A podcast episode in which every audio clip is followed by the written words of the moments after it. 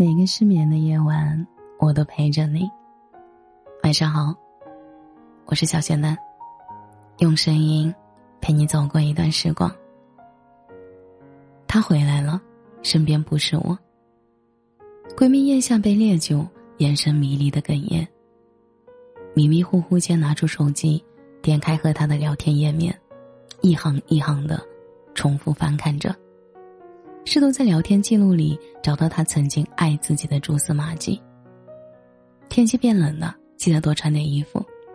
看，我新买的平板，很酷吧？我的养生枸杞茶。日常点点滴滴的分享，让彼此间三百多公里的距离也似乎变得没有那么重要了。他以为可以一直这样下去，熬到见面的时刻，会跑过去拥抱他。会碎碎念的告诉他这段时间有多想他。我幻想过无数次再见面的样子，可他却说还是退回朋友的位置吧。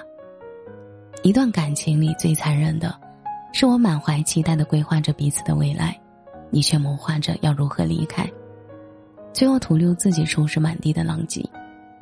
吧台上放着薛之谦的新歌，那句“我们的回忆那么多”，是哪个片段出了错？一瞬间让闺蜜泪奔。她不止一次的重新翻开两个人的聊天记录，揣测对方每句话的语气意思，却忘了倘若他真的足够爱自己，又怎么会占用了那么多的内存的聊天记录里找不到爱的痕迹呢？我可以加你微信吗？邻桌的男孩子略带羞涩的拿出手机微信，等待闺蜜的回复。闺蜜愣了一下。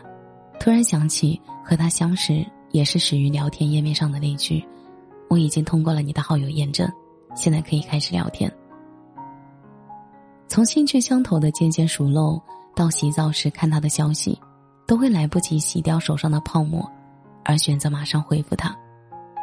关注他动态的更新，看他背景图是不是又换了，了解他的口味和爱好，试图同步他的生活。男生每天隔着屏幕的嘘寒问暖，让闺蜜开始动了心。偶尔玩玩消失，也会牵动她的情绪。一点小小的礼物都足以让她开心上很久。而让人难以抽身的，也正是这暧昧的上头和陪伴。误以为是真正的喜欢和恋爱，最后难以收场。直到他决绝的离开，换新人，还舍不得删掉和他的聊天记录。可现实呢？现实是，他只跟你分享好玩的东西，却不曾想过和你一起去体验。他只会在你难受的时候问你耗电了吗，而不会付出行动来哄你开心。停留在口头上的爱和喜欢，就像蒲公英一样，被现实的风一吹就散。但往往说着无心，听着却有意。别人都已经开始了新故事，而自己还困在原地。还停留在聊天记录那虚假的爱意里无法自拔，靠着回忆感动自己。还是算了吧。闺蜜缓过神来，看着男生悬在半空的手说道。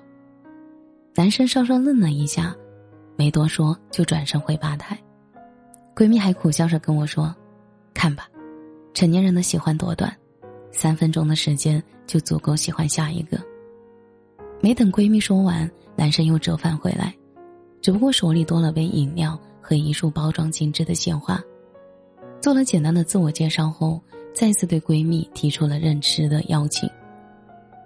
男孩似乎意识到闺蜜的想法，一改俗套的要微信，而是约闺蜜去看电影，给我个认识的机会，现实里过过招。闺蜜还是接受了，两个人仅靠偶尔的电话联系和回归现实的相处，在三个月后确定了恋爱关系。朋友圈里是一沓三个月来男生来找闺蜜的往返车票，在每个精心准备的礼物，是吵架后男生的态度，以及掩盖不住的被爱。我想，正如那句话说的一样，真正爱你的人完全不需要你去猜，因为那是藏不住的。之前在微博上看到这么个话题：为什么越来越多的人喜欢直球式的恋爱？底下有个评论上。让人大呼真实，他说：“见惯了网络里量产的温柔和短暂新鲜的爱意，所以格外喜欢现实里爱情真正的模样。什么是爱情真正的模样？大概是不需要拐弯抹角的猜测对方是否真的喜欢自己，不需要隔着屏幕表达触碰不到的爱意，而是回到现实生活里，从你对我的每一处真真实实可以感受到的行动中，磨合两个人的相处。一束花，一场电影，一份早餐，都能让我清楚直接，也更加确定的知道你在爱我。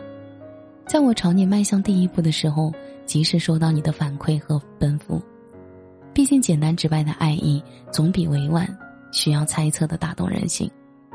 所以啊，不要活在聊天记录里对旧的人念念不忘，也千万别在聊天记录里去爱不值得你喜欢的人。感谢你的收听，这里是陈年旧事，我是小谢楠。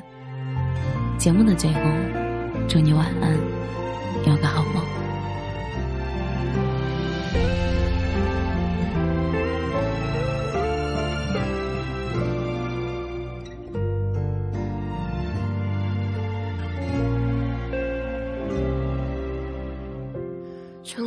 还是没有飞过旷野。那些正在约定的蝴蝶，我们的爱情一路被时间书写，一路瓦解。后来的你我就散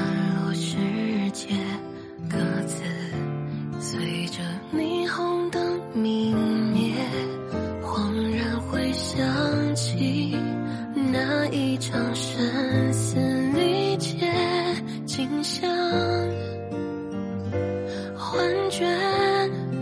我爱过的人，你在那座城，是过得安稳，还是浮浮沉沉？